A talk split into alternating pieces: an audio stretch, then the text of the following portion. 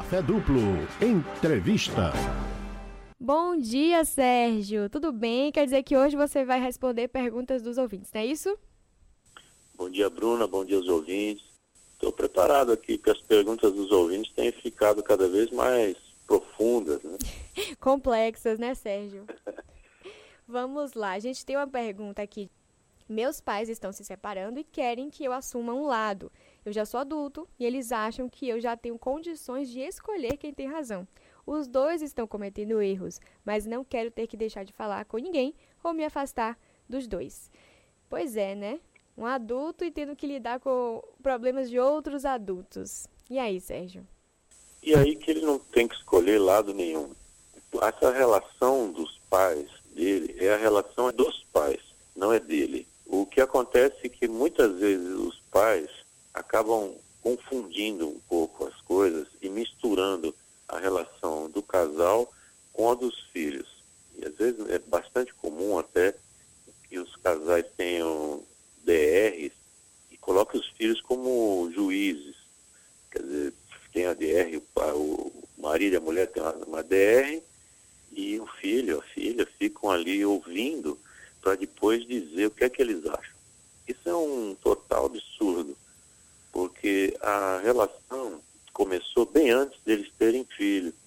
Então eu digo aí ao nosso ouvinte para dizer a eles mesmo que a relação deles começou muito antes dele ter nascido. Então, antes dele ter nascido, eles já se conheceram e antes deles se conhecerem, eles, eles também vinham de, de duas famílias diferentes. Então, esse é um problema exclusivamente dos pais. Eles têm que resolver a relação deles. E a pessoa, o filho, aí no caso, nosso ouvinte que está perguntando, ele tem uma relação com o pai e tem outra relação com a mãe.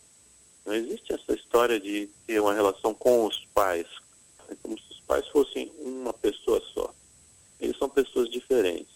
Então tem uma relação com o pai que deve ser cultivada, que deve ser mantida, independentemente se o pai está casado ou não com a mãe. E a mesma coisa com a mãe. Tem que manter uma relação com a mãe, é bastante profunda, uma relação amorosa, mas não tem nada a ver a relação dos pais.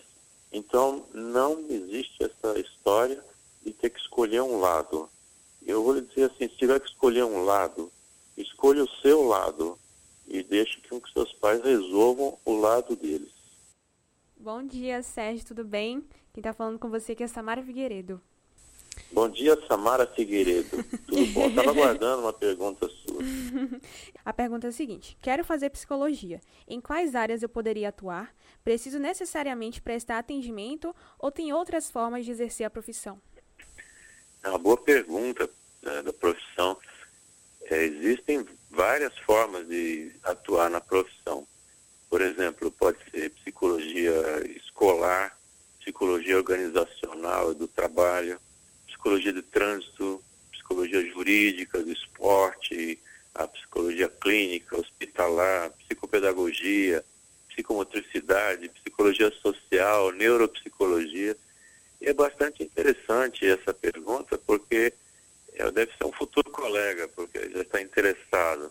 Então, a questão da psicologia escolar, por exemplo, vai atuar nessa educação formal, dentro da escola, trabalhando nesse sentido de ter intervenções preventivas. No caso do psicólogo da organizacional e do trabalho, ele vai trabalhar especificamente com, com as pessoas, as ações humanas dentro das organizações, desenvolvimento das equipes, conforme com toda essa parte relacionada à estrutura do trabalho e, e organização em si.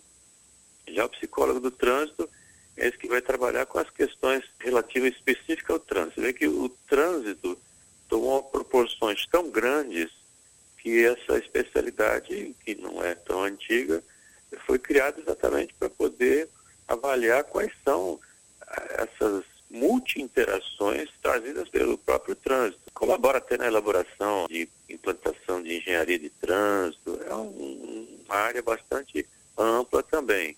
Tem uma outra área muito interessante que é a psicologia jurídica, que vai atuar no âmbito da justiça, não só diretamente ao juiz, fazendo laudos psicológicos, etc., mas também toda a área jurídica, presídios, no sistema penitenciário todo, também tem que ter uma visão da psicologia para os detentos que estão detentos, para os que saem, e para também fazer laudos necessários no caso aí de crimes e etc. Outra especialidade que não é tão antiga é a psicologia do esporte. É o psicólogo, então, vai estar voltado aí para esporte de alto rendimento, né? vai ajudar os atletas, vai ajudar os clubes, todo esse desenvolvimento tem a ver com o esporte, porque é uma coisa também bastante específica. A psicologia clínica, que é essa que foi citada pelo ouvinte, que tem que atender, não é? A gente é uma área específica da saúde e a gente faz intervenções para reduzir o sofrimento da pessoa. Então essa seria o, atendimento de consultório, onde a gente vai conversar, é onde as pessoas se identificam mais como sendo a terapia. O psicólogo também pode atuar na área hospitalar e aí imagina todo esse processo de ajudar quem está passando por alguma enfermidade e está internado também lidar com as famílias. Eu, no caso, também especialista em psicopedagogia, que já vai atuar na compreensão dos processos emocionais, de motivação, mas sempre ligados à questão do aprendizado e sempre integrando isso e contextualizando isso nas dimensões mais sociais. Psicólogo na área de psicomotricidade, que aí já vai usar mais a área de educação, reeducação, terapia psicomotora, recursos para desenvolvimento, são áreas bastante amplas. A psicologia social também ganhou muita força desde cada ditadura, então ela, desde lá de trás ela ganhou uma força, é uma voz para se entender aí a compreensão dessa dimensão subjetiva dos fenômenos sociais e coletivos, entender como é que essa população, como é que a sociedade se, se trabalha em questões emocionais. Também, e aí pode também ter um psicólogo especialista em neuropsicologia, que é uma área também. A psicologia é nova, né? então as áreas vão aparecendo e a psicologia vai se adaptando. A neuropsicologia também vai trabalhar com esses processos neurológicos. Eu recomendo ao ouvinte e a quem quiser saber mais sobre essas áreas da profissão, que consulte, pega aí no, no, na internet e procura Conselho Federal de Psicologia mas especificamente é, tem que procurar a resolução número 13 de 2007. Essa resolução número 13 vai aí trazer todas essas áreas de atuação do psicólogo. Boa sorte ao ouvinte, seja bem-vindo. Pronto. Vendo aí? Que aula de graça para você. Muito bem. E Sérgio fala com propriedade, viu, gente? Sérgio, a gente tem uma pergunta interessante. A psicologia explica a ufologia, que é essa crença em alienígenas? A psicologia não tem nada a ver com ufologia. Então, ela não tem como explicar esse fenômeno ou essa ciência como queira. Então, não há uma ligação direta, a não ser que o, o ouvinte esteja perguntando uma questão que me veio à cabeça aqui, não a crença na ciência, ufologia, mas as pessoas que acreditam em extraterrestres ou que vivem essa, essa vida. E a pessoa acredita no extraterrestre e tem essa, essa crença, não, não existe um problema desde que não traga alterações e complicações na vida da pessoa. Então a psicologia não tem nenhuma explicação e nem deveria ter sobre a ufologia. Bom, Sérgio, a gente tem uma pergunta anônima e um tanto quanto polêmica. É o seguinte: eu sinto vontade de trair todos os meus namorados. Isso é normal? Tenso, viu? Tenso, Sérgio. eu tenho uma vontade de devolver as perguntas para as minhas duas patroas aí, mas eu, mas eu vou ficar quieto. Essa questão do ser normal ou não é bastante controversa porque o normal para a pessoa. Então, se a pessoa tem esse comportamento, seria o normal dela. A questão é a seguinte: por que, que você que está tendo esse comportamento, ouvinte, por que, que você entra numa relação? E a pergunta maior é assim: por que, que você tem medo dessa relação? Porque esse processo de traição já premeditado até, porque é como se fosse de fato uma crença, né? eu acredito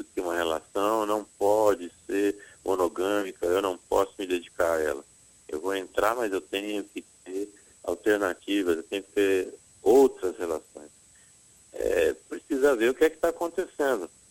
Porque se você tem esse acordo com o seu parceiro, com o seu namorado, e dizer, não, nossa relação tem cláusula de exclusividade. A gente não tem terceiras pessoas, a gente não vai ter envolvimentos externos. Pronto, se você sair desse acordo, você está traindo o acordo, você está traindo a pessoa nesse sentido. Mas hoje existem outros modelos de relação, a gente tem o poliamor, trisal, casamentos abertos, relações abertas, é, swing e diversas outras alternativas em que a pessoa, se ela acha que uma pessoa só não vai lhe trazer uma satisfação sexual ou de afeto mesmo, de ter que ser algo mais plural, então tem que procurar uma relação em que isso caiba dentro da relação. Então hoje é bastante comum esse crescimento do poliamor e de relações múltiplas. Isso é certo ou errado? Não existe certo ou errado. Existe o combinado.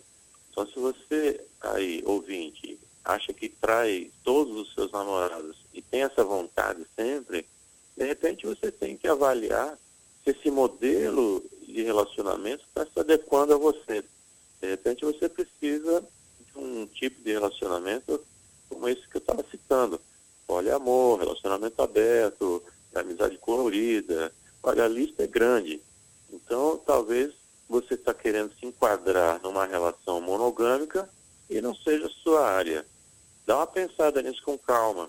E se isso continuar lhe atrapalhando muito e trazendo muita dúvida, então procura ajuda profissional para poder desatar esse nó e você seguir em frente. Essa é a ideia. É como você falou, né? Saindo do combinado e sempre nessa constância de sair do combinado é um pouco complicado aí, a gente tem que observar. Passei boa parte de 2019 e 2020 triste mas não sei identificar se foi uma depressão, o início de uma ou só tristeza mesmo. Como é que eu poderia saber? Esse é o ponto. Quem vai fazer a identificação se é simplesmente uma tristeza ou se a tristeza que está se apresentando é um sintoma da depressão, quem vai fazer isso é um profissional que, capacitado para fazer essa diferenciação. Porque muitas vezes a gente passa por um processo de tristeza e a tristeza, ela é independente da depressão. Agora, a depressão pode ter tristeza. Ou seja, você pode estar triste e não estar deprimido. E você pode ter uma depressão e estar triste. Então, não é uma avaliação muito simples de se fazer assim, uma autoavaliação. O que a gente costuma levar em consideração é o tempo que essa tristeza está tomando conta. Por exemplo, se você diz assim, estou triste há seis meses, triste há muitos meses em, em seguida. Então, há uma indicação bastante forte de que você esteja com o pé dentro da depressão. Mas não necessariamente é isso. Porque tem muitos fatores em volta, a subjetividade das pessoas é diferente, as pessoas são diferentes, e a gente precisa avaliar isso caso a caso. Então, o que eu recomendo a você, se isso está lhe trazendo sofrimento, eu sempre coloco isso, que o elemento que a gente deve levar em consideração e o critério é o sofrimento. Isso está lhe incomodando, está lhe fazendo mal, você não sabe como lidar com essas situações do, dia a dia, não sabe como lidar com as situações familiares ou de relacionamentos, então tem que procurar ajuda. E essa tristeza também é um indicador e você precisa procurar ajuda profissional. Então, Sérgio, temos a nossa última pergunta do dia. As pessoas podem realmente mudar? Devo confiar em alguém que já cometeu uma falha grande, como marido ou como pai? É uma boa pergunta. O que, é que você acha, Samara? Você acha que as pessoas podem mudar? Ai, meu Deus. Assim, depende, né? Depende da pessoa. Algumas pessoas, eu consigo acreditar que algumas pessoas podem realmente mudar, mas tem outras que eu não consigo enxergar isso. Ah, muito bem. Eu vi que Bruna se escondeu aí. eu, eu queria saber. Você acha que pode mudar, Bruna? Eu acho que as pessoas podem mudar. O que você tem que observar é se essas pessoas tendem a mudar, né? Se são pessoas que realmente cometem erros e se arrependem, ou se são pessoas que cometem erros seguidos e não mudam nunca. Acho que a, a diferença está aí. Tá vendo? Olha, são três psicólogos atuando aqui agora. Oi? Soltos. Um, um formado e dois aqui com cara de pau, falando do que não sabe. É isso. As pessoas podem mudar, sim. Se a gente não admitir que as pessoas podem mudar, a gente não admite que a gente também possa mudar. Se a gente não, não, não admitir que as pessoas podem errar, significa que a gente também não vai poder pedir que as pessoas nos compreendam quando a gente erra. Então, se você não tem capacidade de perdoar, também não espere que as pessoas lhe perdoem. Então, a gente tem que compreender sempre nesses processos mais difíceis, é compreender o contexto que a pessoa vive. A gente não pode analisar nenhuma pessoa, nenhuma situação fora de contexto. Se ela for colocada sem as razões, sem o, o, o entorno da pessoa, sem a própria formação da pessoa, fica difícil entender. Porque não existe um padrão. Assim, a fulano fez isso, então ele é assim. Teve essa reação, então a causa é sempre essa. Esse é um perigo. E a gente vê hoje, atualmente, muitas pessoas cometendo esse erro eh, com utilização de, olha, então meu vizinho ele tomou um chá de boldo e ficou bom da, da Covid. Então, o chá de boldo faz bem para a Covid, que está acontecendo aí com a etc. Isso é uma avaliação das pessoas que não têm conhecimento científico nem base para dizer isso. As pessoas assumindo posições que não são capacitadas. É como se você tiver, por exemplo, o capitão de um navio que é preparado para levar esse barco, mas acontece que o, o, os passageiros resolvem tomar o poder dele, vamos dizer assim, tirar ele da função, porque eles resolvem levar o barco em frente. As pessoas acham que pode. Não, isso é fácil, é só chegar ali em cima, olhar para frente, pegar o timão, virar para cá, para lá. E eles esquecem aí que existe toda uma formação necessária para você levar o, navio em frente sem que ele afunde, ou então que ele bata em um outro, que, que na hora de atracar ele arrebente o porto. Eu estou fazendo essa pequena entrada aí, esse parênteses, porque me lembrei agora, existe uma gravura da Idade Média, feita pelo pintor chamado Bosch, que chama-se Analdos Insensatos, ou Analdos Loucos. Quem quiser dar uma olhadinha, vai procurar isso aí, vai entender exatamente o nosso momento atual, passa por isso. Então, é isso aí. É isso aí, Sérgio. É isso aí. Inclusive, falando em momento atual, para a gente poder encerrar aqui, o que é que você está achando dessa onda aí, da chegada da vacina? Chegou a vacina por aqui. E aí, quais são os efeitos psicológicos disso? Tá aliviado, Sérgio? Ou ainda Oi. não? Alô. Oi, você consegue me ouvir? Consigo ouvir, sim. Pronto, eu estava perguntando a você sobre a chegada da vacina. Queria saber primeiro se você está aliviado ou ainda não está. E também queria saber qual o efeito psicológico que isso traz, né? Porque foi uma mudança. A gente passou o quê aqui? Quase um ano falando sobre isso, sobre todos os problemas que esse isolamento trouxe pra gente. E aí, essa chegada da vacina faz o que com nossa cabecinha? Ela nos dá uma esperança de que a gente está tendo a possibilidade de ficar imune ao vírus. E isso é uma, uma excelente notícia, que vai, vai na contramão do que os negacionistas dizem. A gente tem que festejar a vacina. Mas o pessoal diz assim, não, mas a vacina foi feita muito rápido, então ela não, não presta. Quem tem essas opiniões não entende nada do que seja o desenvolvimento de uma vacina. E muito menos que a gente tenha um avanço tecnológico nas últimas décadas que permite que a gente tenha uma evolução da vacina muito mais rápida. A gente fazia vacinas antes de ter mapeado o DNA, por exemplo. E hoje tem mapeamento de DNA, tem uma série de equipamentos que facilitam isso. Então, essas pessoas que insistem em ficar na Idade Média, lá na época do Iluminismo, onde se separou ciência da religião, então a ciência é algo que, associado lá na Idade Média ao demônio, a Inquisição queimava pessoas, queimava os cientistas, queimava as pessoas que, que tinham esse raciocínio. E hoje em dia a gente vê gente pensando muito parecido, o que é uma, uma, uma santa ignorância, porque a gente tem que ver o que é que está acontecendo e ver o que é que já aconteceu. Nós temos um sucesso mundial. A vacina é um dos maiores avanços da humanidade. A gente tem hoje, por exemplo, no Brasil, a poliomielite era uma coisa terrível. E hoje ela está praticamente, não existe nenhum caso, porque as vacinações, as campanhas de vacinação, a gotinha é algo histórico. A varíola foi eliminada do mundo. O mundo todo, hoje não existe mais ninguém com varíola, porque a campanha de vacinação mundial eliminou isso. Então a gente tem sarampo, sarampo tinha sumido do Brasil, mas ele voltou. Voltou porque de um tempo para cá existe essa onda de que vacina faz mal. As pessoas deixaram de vacinar seus filhos e o sarampo voltou. Quer dizer, isso é a manifestação da ignorância. É você querer fazer alguma coisa baseada no achismo. Porque alguém que tem mais força política ou poder na mídia, a pessoa diz, olha, eu acho que isso aí não funciona, viu? Você vai injetar doença dentro de mim, é terrível a gente ter que lidar com isso.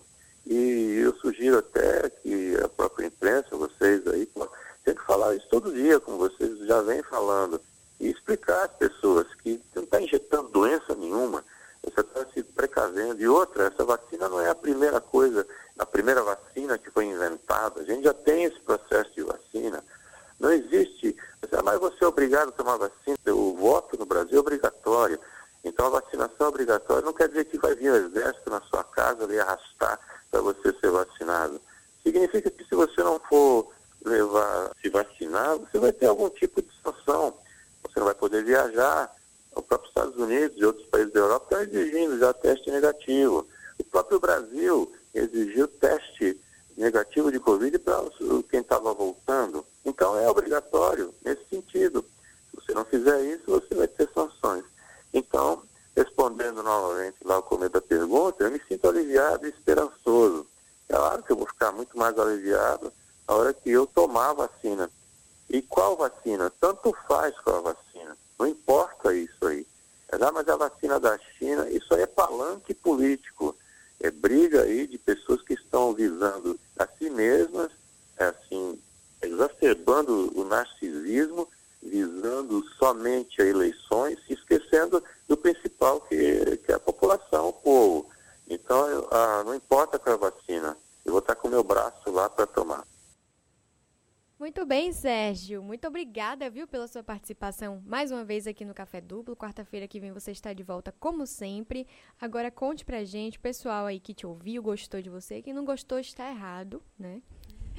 Como é que todo mundo te acha, Sérgio? Como é que o pessoal te acha nas redes sociais? Como é que faz isso? Não, a pessoa, a pessoa pode não gostar. O que eu digo, o que eu digo é o seguinte: se você gostou, me indique para os amigos. Muito bem. Se você não gostou, indique para os inimigos. Não tem problema nenhum. o importante é então, é indicar. É, não gostou, eu achei um psicólogo péssimo. Indica para o inimigo, não tem problema. Você pode me achar no meu site, sergiomanzione.com.br, Manzione, M-A-N-Z-I-O-N-E. Ali tem a porta de entrada para minhas coisas, para os artigos. Eu também convido as pessoas a ouvirem o meu podcast.